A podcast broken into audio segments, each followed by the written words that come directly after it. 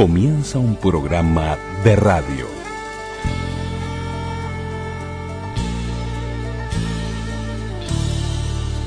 Un programa de radio. programa de radio. Radioactividades. Radioactividades.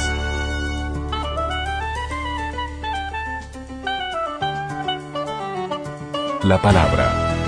La palabra. Celebramos la palabra. Estación de Londres de la BBC.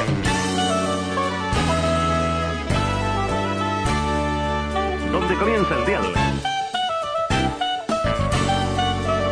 Se escurrió como una saeta. Introsi. Juan Carlitos Marenco, estás en el último bloque de este programa con el del día ¿Qué te importa? Una voz, la de Carlos Solé. Hasta el viernes y te para mí. La salteña.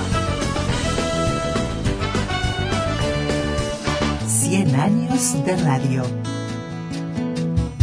Y comenzamos el programa de sábado con Mauricio Ubal y Gonzalo Moreira, los fantasmas de la Torre Olímpica. En la Torre Olímpica, en el centenario, viven los fantasmas de la multitud. Sigilosos bichan desde las ventanas, pensando en lo efímero de la juventud. Cada tanto bajan al campo de juego para entretenerse con una emoción. La pisan en medio del área contraria y la ponen suave contra algún rincón. Está el fantasma del penal errado. Faltando un minuto por el capitán. Y el fantasma triste del lío terrible. ¿Qué tal amigas y amigos de las radios públicas? Bienvenidos a Radioactividades. Por aquí les enviamos un gran abrazo Luis Ignacio Moreira Lula, Daniel Ayala, quienes hacemos este programa en este sábado 4 de junio del 2022 con las ganas de siempre, ¿no? De comenzar un nuevo fin de semana, 1050 onda media, 94.7 frecuencia modulada, ambas frecuencias de Radio Uruguay con, bueno, con, con todo el despliegue territorial a nivel de, de varias emisoras de la red de FM del interior, en todo nuestro querido interior, en este caso, eh, tanto hoy como mañana, bueno, hoy es un fin de semana especial en, en Florida, en mi pago adoptivo desde ayer, eh, 3 de junio, es el, el zancono post-pandémico, si se quiere, si se puede utilizar el término post-pandémico, pero bueno, allí se dan cita en ese fin de semana, también en el día de mañana, miles y miles de uruguayos que vienen de, de, los más recónditos lugares de la República, con muchas excursiones y bueno, se vive un, unos eh, días muy especiales, así que el saludo a sobre todo quienes nos están escuchando, la 96.1 en Florida y, y también todo el despliegue que se produce a nivel de los medios de comunicación, particularmente en el día de ayer con, con coberturas históricas algunas, como la transmisión de, de, la procesión eh, y del, del, sonido de la procesión de, de CW33, la nueva radio que lo ha hecho y lo hizo desde, desde sus inicios allá en los 70 también se les han sumado otras propuestas como la televisiva, que también lo hacen directo, pero, pero en definitiva es uno de esos momentos que tiene Florida de enorme impacto a nivel nacional en la llegada de, de muchos visitantes, pero sobre todo como recalco en este caso y, y en lo que atañe a radioactividades eh, el trabajo de los colegas que, que, bueno que están todo el día en el despliegue de, de la información y de la cobertura. Así que el saludo grande a, a Florida y a, y a los y a los colegas queridos de, de ese pago. Pero habíamos quedado que estábamos en Radio Uruguay pero bueno también estamos en Radio Cultura a las 20 horas por los 1290 kilohercios y también en el portal de los medios públicos y todas las aplicaciones de internet en donde está radioactividades presente en este 4 de junio del 2022, que si nos vamos bien atrás en el tiempo, a 1932, un día como el de hoy, nacía Julio Sánchez Padilla. Hoy cumpliría 90 años Julio Sánchez Padilla, un personaje bueno, que, del deporte, del, del periodismo, con su Estadio 1 por muchísimos años y bueno, lo recordamos con un cuento leído por José Carlos Álvarez de Ron del blog de Jorge Señoranz, Las locuras de Sánchez Padilla. Recomendable esta crónica.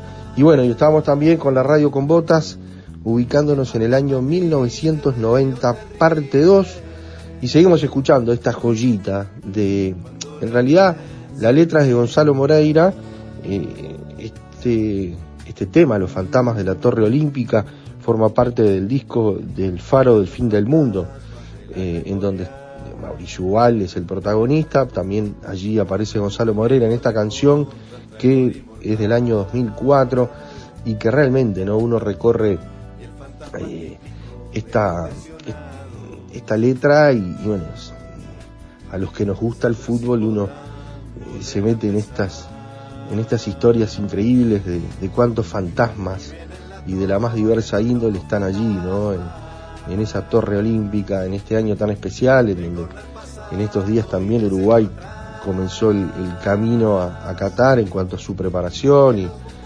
y, bueno, tener, a, tener estos temas y, y, estas cosas bien uruguayas nos hace bien, o por lo menos a nosotros nos gusta mucho.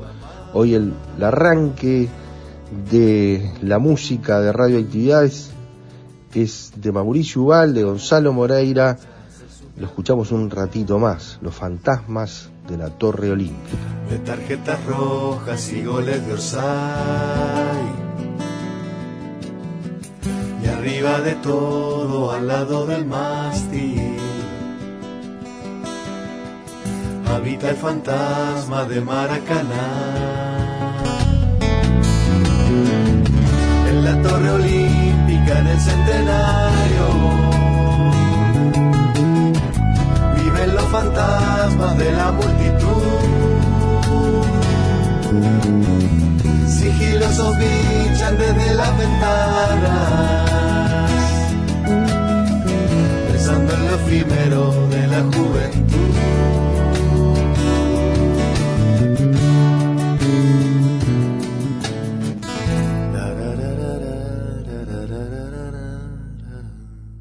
Correo arroba radioactividades.org. Podcast. Radioactividades. Programas DX. Spotify. Anchor.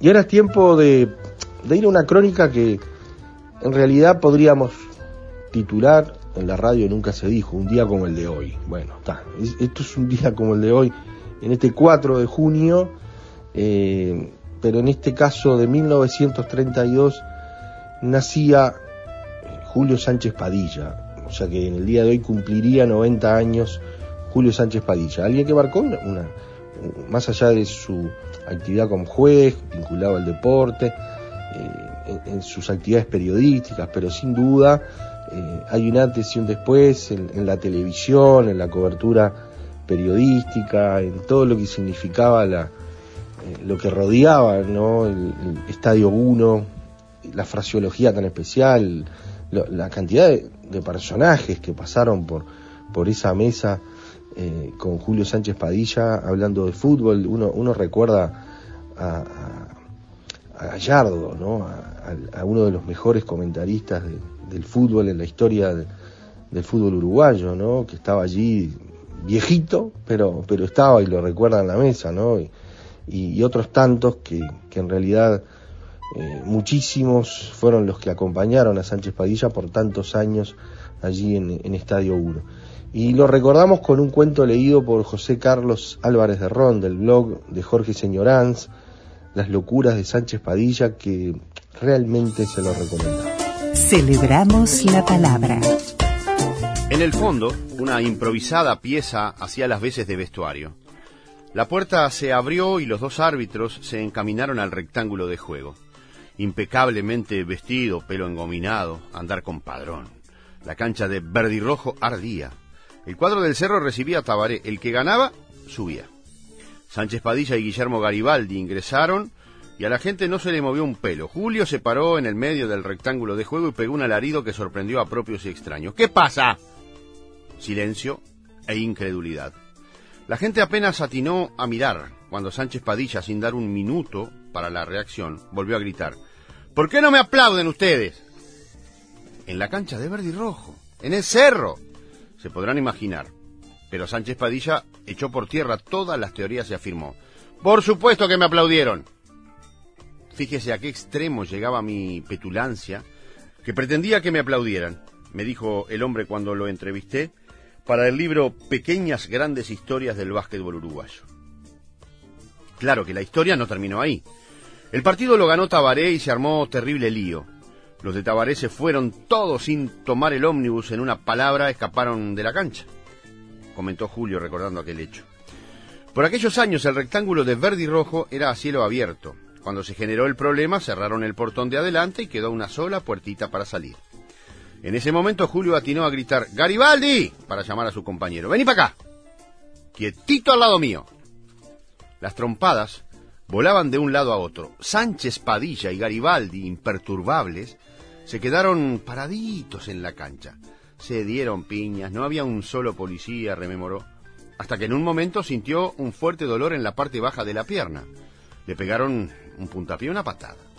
Ante esta situación, Sánchez Padilla se encaminó a la mesa de control cuando se le arrimó Bernardo Larre Borges, el entrenador de Verdi Rojo. Sánchez definió que Bernardo era capaz de hacer cualquier cosa por ganar.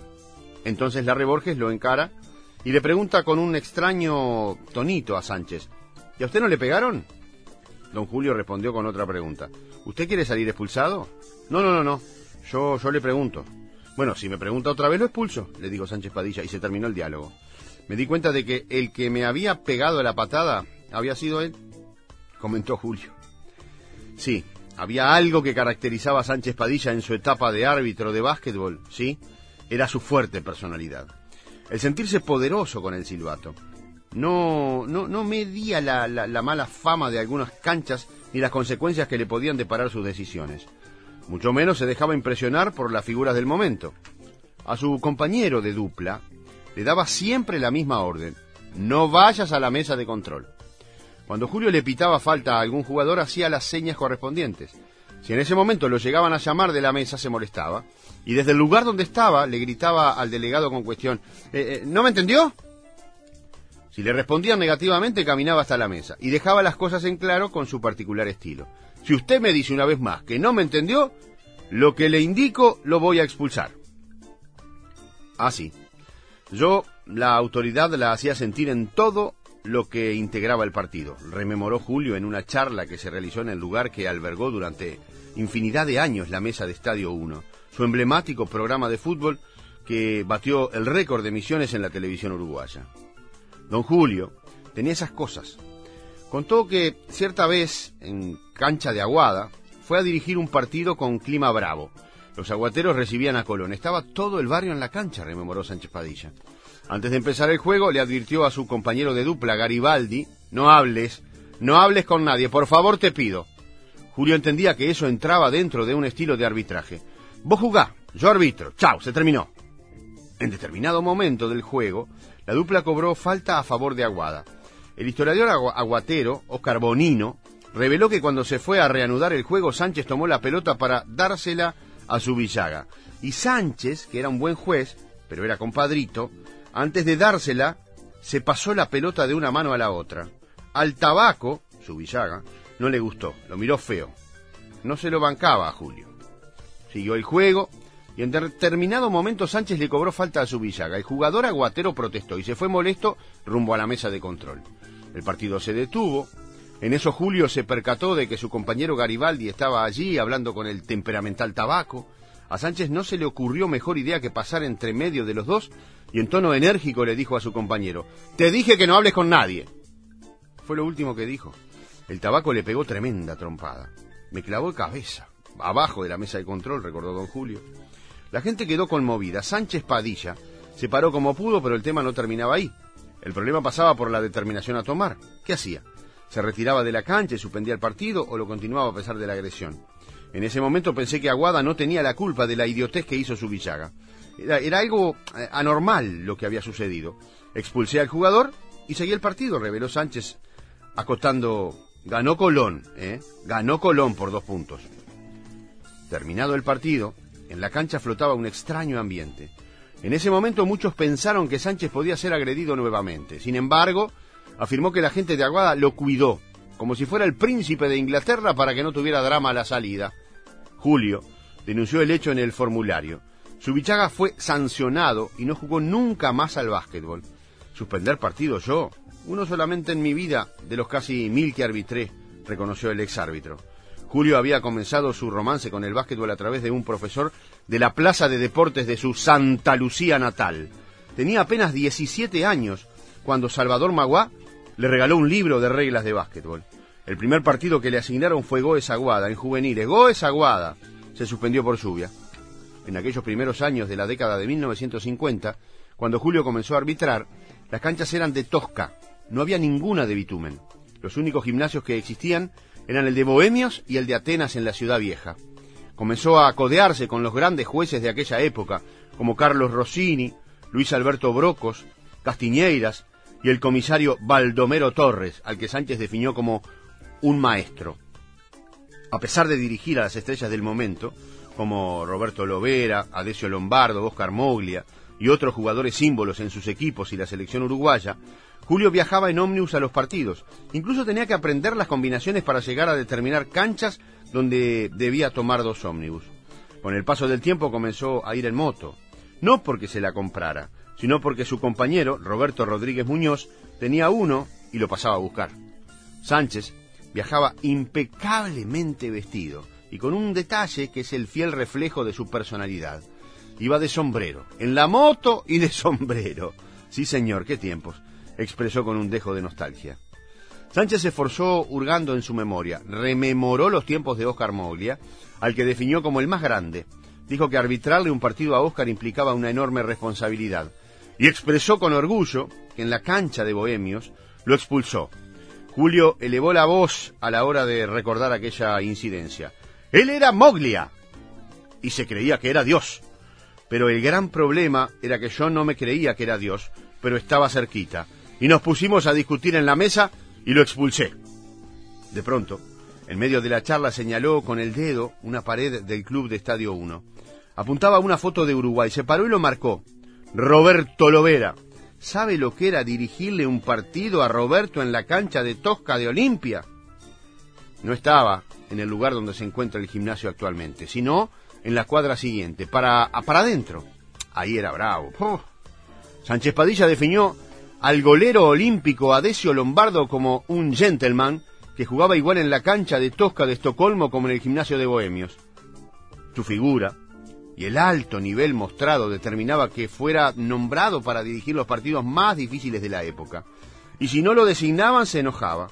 Si sería pedante que me sentí importante, era divino tratarse de usted con Guanaco Costa, al que conocía pero ya no trataba de che a ninguno en un partido, porque yo era la autoridad y ellos los jugadores que debían jugar y comportarse correctamente, anotó don Julio.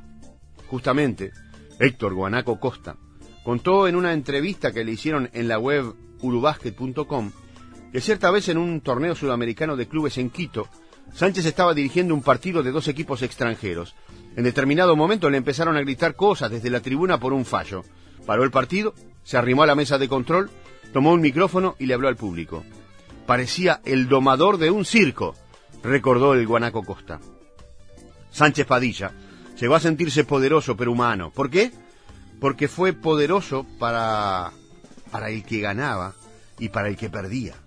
Don Julio imponía su estilo en tiempos donde no había policías en los partidos, donde se dirigía por los barrios, en canchas bravas como la de Unión, donde Sánchez Padilla se dio el lujo de expulsar al presidente.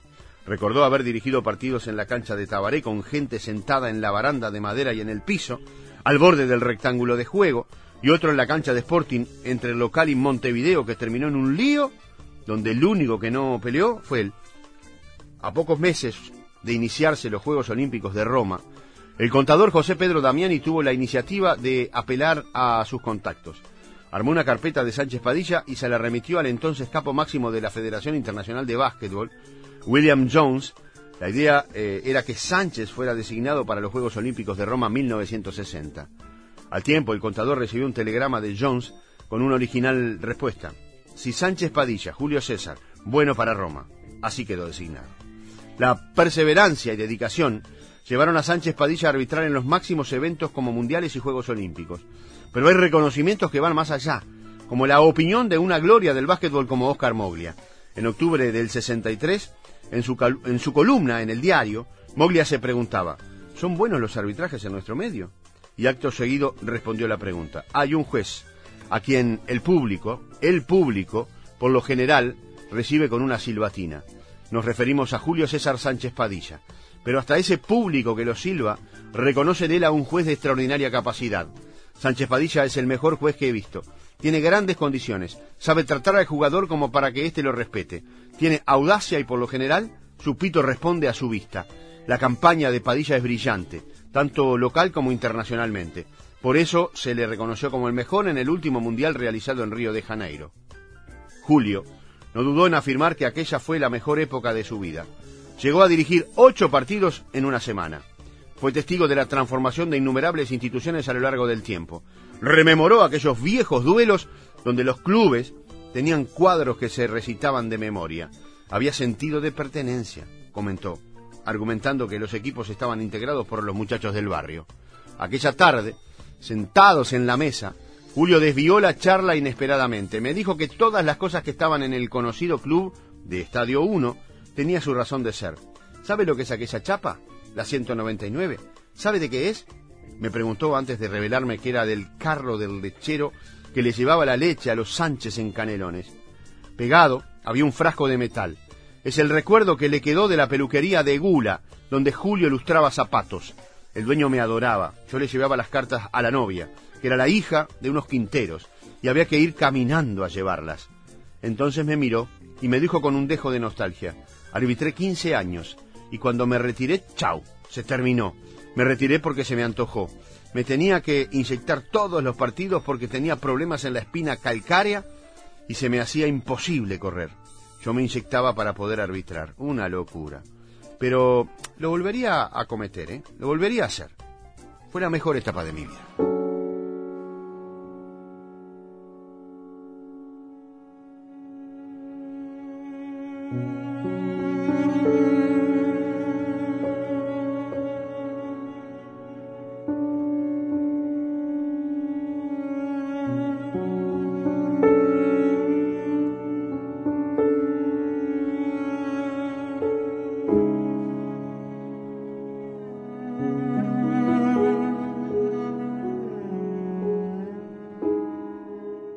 Programa en el cual eh, tuvimos invitados a, Roque Gastón Máspoli, al presidente nacional de aquel momento, eh, un gran hombre que estuvo hasta preso por los problemas económicos del club. Hay ganas de decir lo que corresponde, en el momento que corresponde y a quién corresponde. Iba, iba por Boulevard Artigas hacia eh, la Asociación Española y en esa época, recuerde 45 años atrás, los árboles eran muy cortitos entonces se veía la torre del estadio. Estadio se tiene que llamar. y estadio, se llamó el primer, el primer programa. Para el segundo programa iba a ponerle estadio 1, estadio 2, estadio 3, estadio 4, estadio 5, pero estadio 1 quedó tan redondo que de ahí más quedó como estadio 1 para siempre.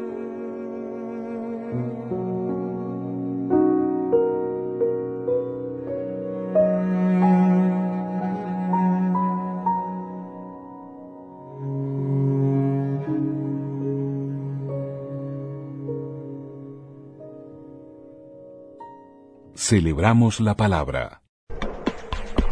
En Facebook, Radioactividades. Radioactividades. Contenidos, adelantos y noticias. Facebook, Radioactividades.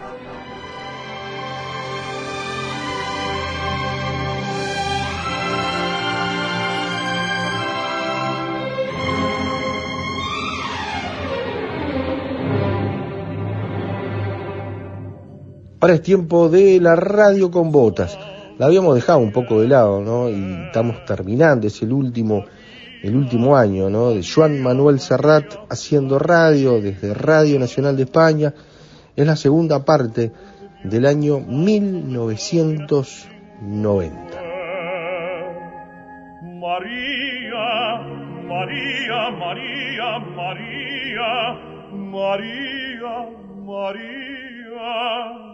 Maria, I've just met a girl named Maria, and suddenly that name will never be the same for me. Maria, I just kissed a girl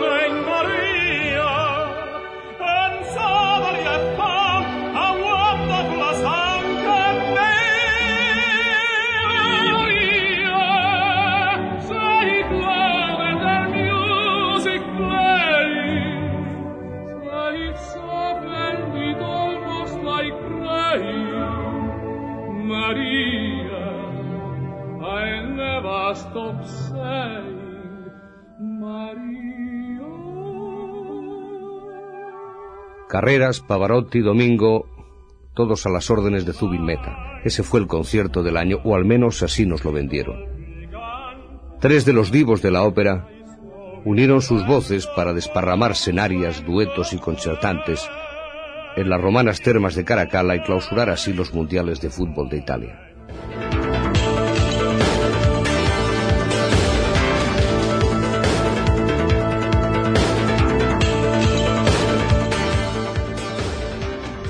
Tras la victoria en 1982 en los mundiales de España y el poderío mostrado en México en el 86, la escuadra azurra ya se veía campeona.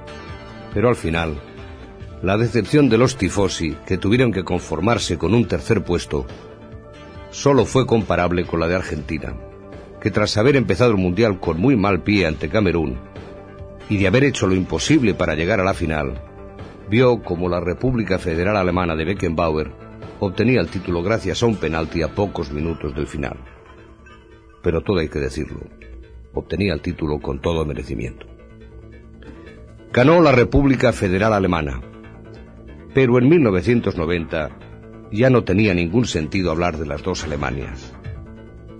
Si en Berlín se había celebrado la llegada del nuevo año con toda suerte de pirotecnia en recuerdo de un muro que ya solo era un tropiezo urbanístico, el solsticio de verano llegó a los acordes de la ópera rock basada en el muro de Pink Floyd.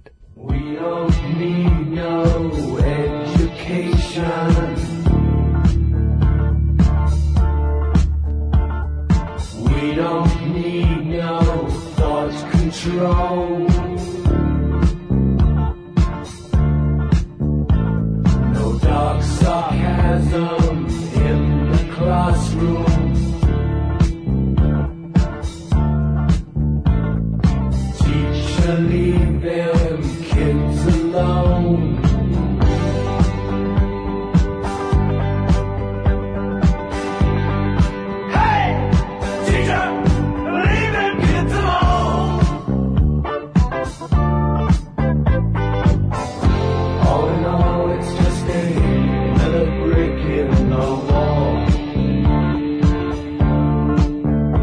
Checkpoint Charlie, aquella célebre garita de vigilancia norteamericana que nos mostraron mil veces las novelas de espionaje, pasaba a ser un decorado de película.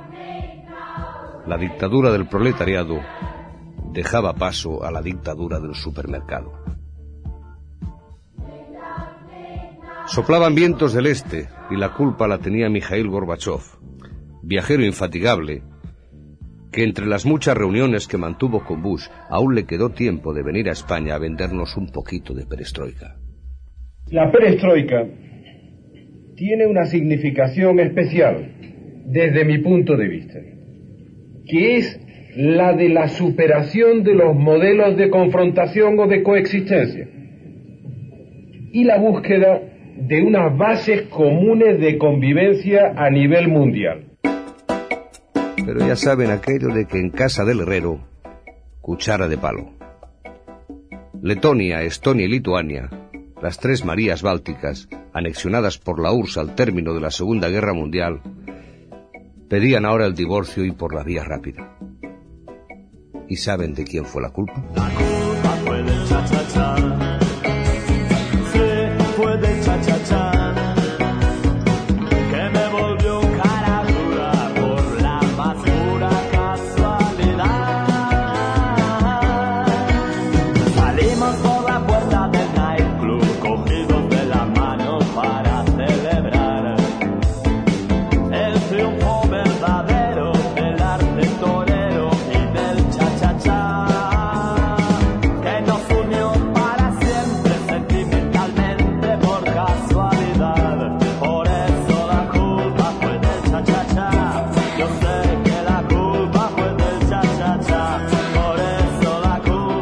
Polonia, Lech Walesa estaba ya harto de hacer de fontanero y de que el coche oficial fuera Paltadeusz Mazowiecki. Y al llegar las elecciones, el sindicalista le dijo, te echo un pulso, Tadeo. Y al bueno de Mazowiecki lo mandaron al paro, en una operación que si no se cargó la precaria democracia polaca, debió ser por obra y gracia de la Virgen Negra de Czestochowa. En Rumanía, Drácula seguía reinando y el presidente Iliescu y su concertino Petre Roman no tuvieron ningún reparo en llamar a los mineros para sembrar el pánico y la sangre y reprimir una manifestación estudiantil con una brutalidad que poco tenía que envidiar a aquella contundencia de la que durante años habían hecho gala la gente de la seguridad. Pa' que en el conuco no se sufra tanto ay, hombre. Ojalá que llueva campo. Pa' que en Villa Vázquez oigan este canto. Ojalá que llueva café en el campo. Dentro del marco establecido por la Constitución Política, el Frente Sandinista de Liberación Nacional defenderá la integridad y el profesionalismo del Ejército Popular Sandinista y el Ministerio del Interior. Seis horas después del discurso de Daniel Ortega, Violeta Chamorro hacía la siguiente declaración a través de la emisora de la Unión Nacional Opositora. a la resistencia nicaragüense a una rápida e inmediata desmovilización y a la repatriación bajo la protección de la Comisión Internacional de Apoyo y Verificación. Las causas que originaron la guerra civil en Nicaragua han, desaparecido. No hay razón por más guerra. Por eso, los que se alzaron en armas deben ya dejar los fusiles y regresar pacíficamente a Nicaragua con sus familiares a trabajar por la reconstrucción de nuestra patria. El populismo volvía a hacer de las suyas en el Perú. En estas justas electorales, luego de esta campaña tan ardua y tan áspera, debemos decir, como ustedes lo corean, no es solamente Cambio 90 el que ha ganado. Somos todos los peruanos los que hemos triunfado.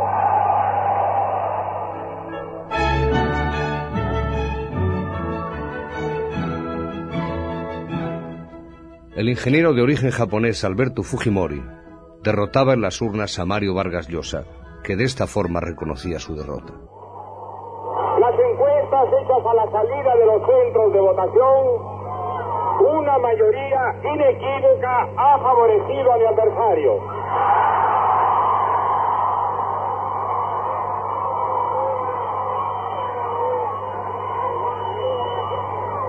Respetuoso los de la democracia, acato la decisión del pueblo peruano.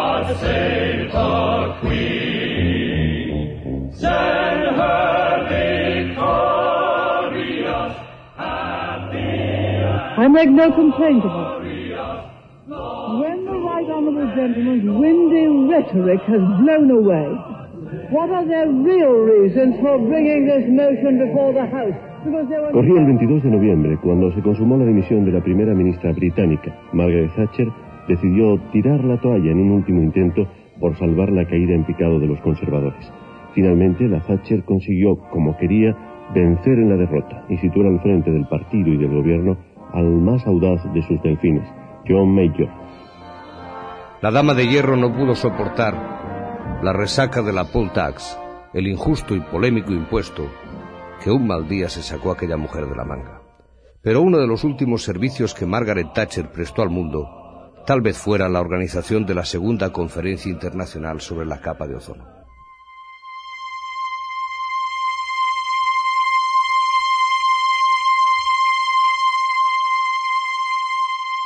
En la atmósfera existe un gas precioso para la vida. Es el oxígeno. Oxigenar significa en casi todas las lenguas dar vida. Y sin embargo no siempre ha sido así. En realidad, la vida del planeta es muy anterior a la presencia de oxígeno. Hace 3.000 millones de años que el oxígeno se acumula en la atmósfera. Por cierto, el oxígeno era tremendamente tóxico para aquellos organismos preatmosféricos que si hubieran podido, se hubieran horrorizado ante el alarmante e irreversible incremento de la contaminación por oxígeno en el aire. El aire es hoy rico en una molécula formada por dos átomos de oxígeno. Pero el aire está continuamente sometido a ciertas violencias naturales como descargas eléctricas o la radiación ultravioleta que llega del Sol.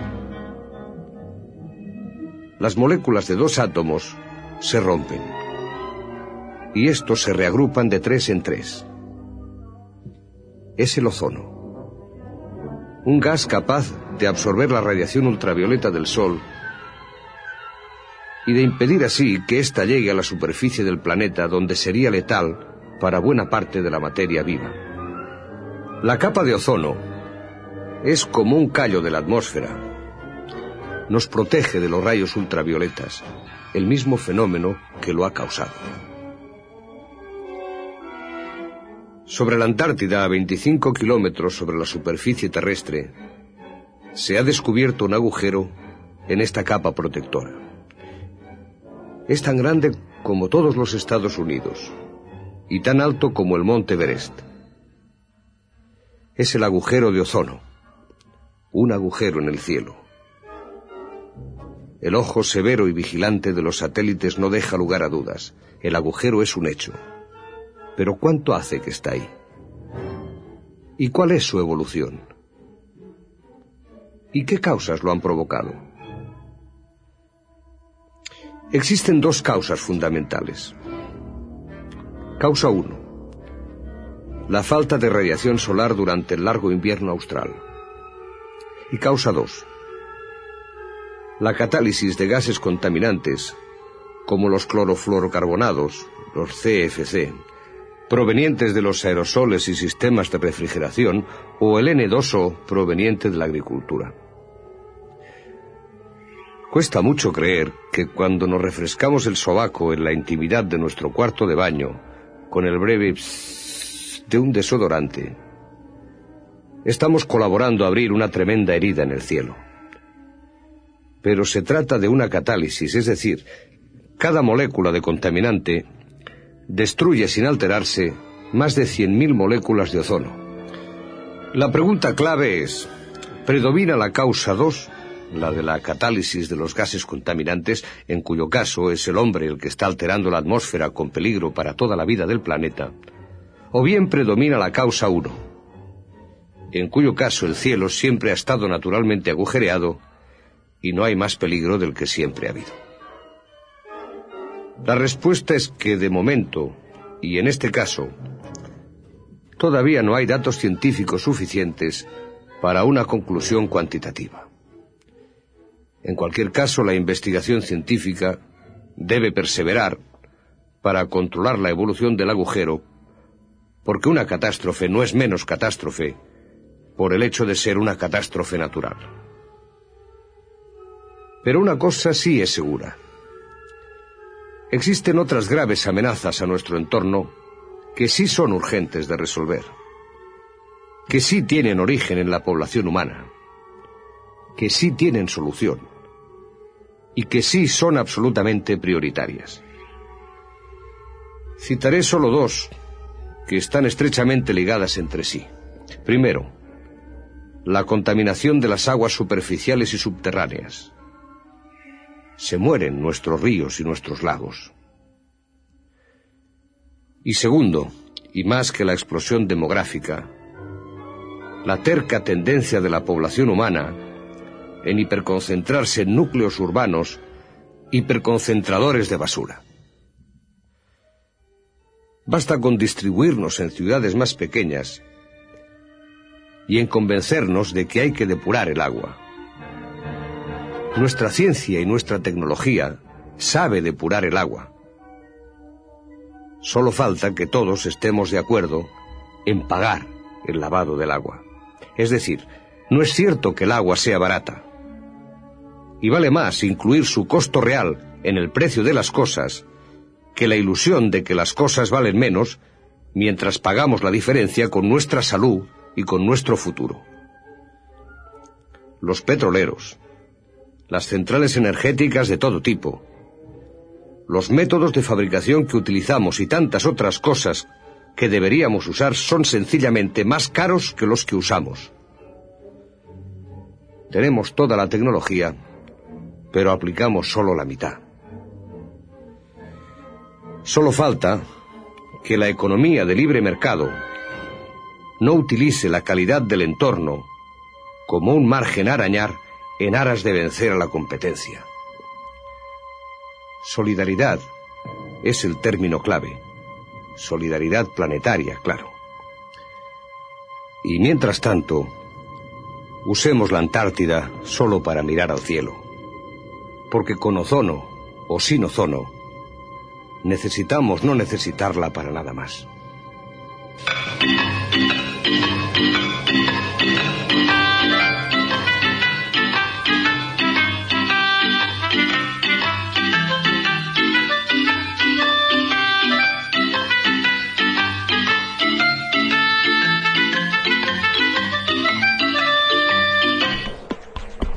En Facebook, Radioactividades. Radioactividades. Contenidos, adelantos y noticias. Facebook, Radioactividades.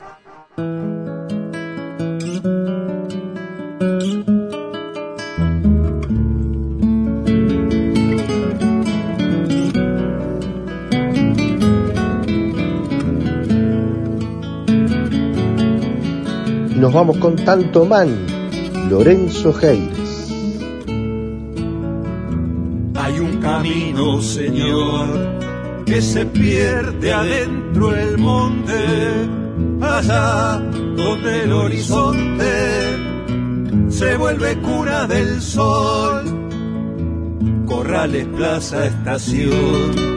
Esperan al tren que vuelve, concierto en tono de rieles, contentos porque vendrás de vuelta a estación que guay, o al pueblo Lorenzo Heires.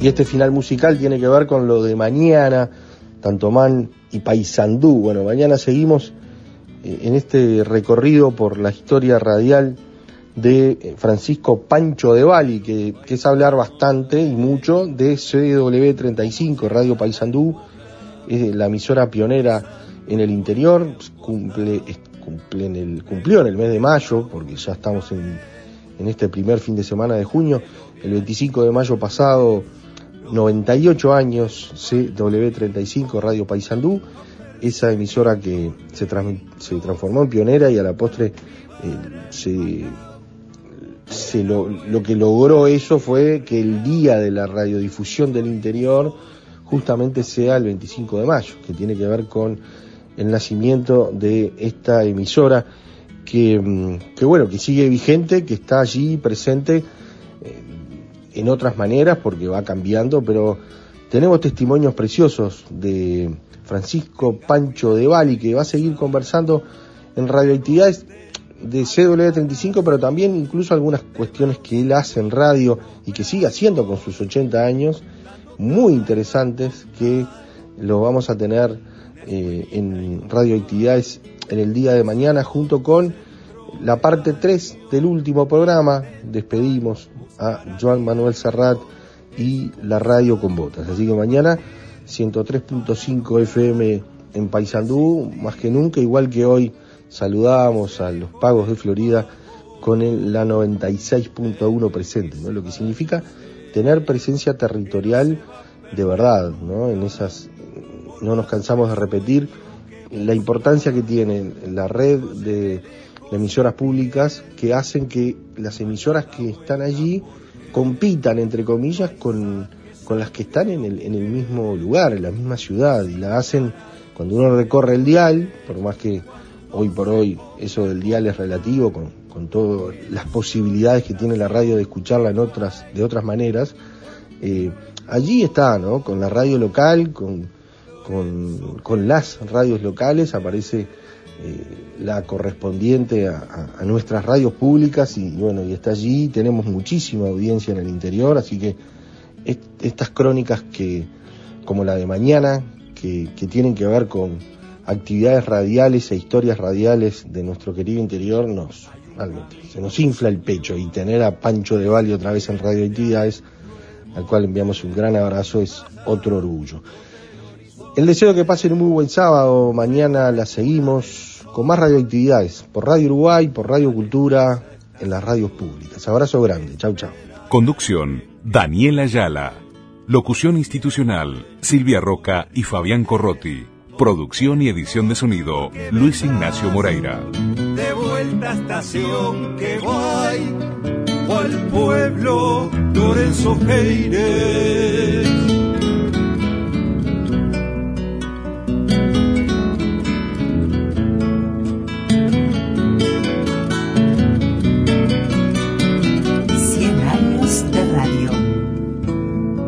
Bueno, paisano, ya ve cómo llegar al poblado, cruzando el puente a un costado.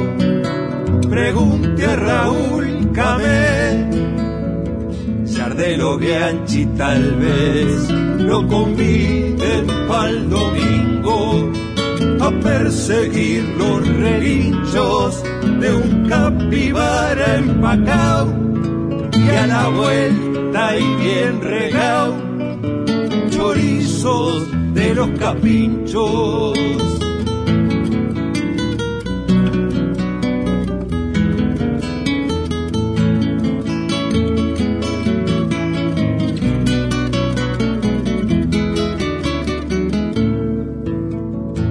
Tenga cuidado al cruzar, que no anden a los balazos de Mauser, Winche y los brazos, dando tamaño al contar una escuelita y un bar, un salón centro de barrio, intentan buscar a diario excusas para no partir, para durar, resistir, para no irse lejos del pago.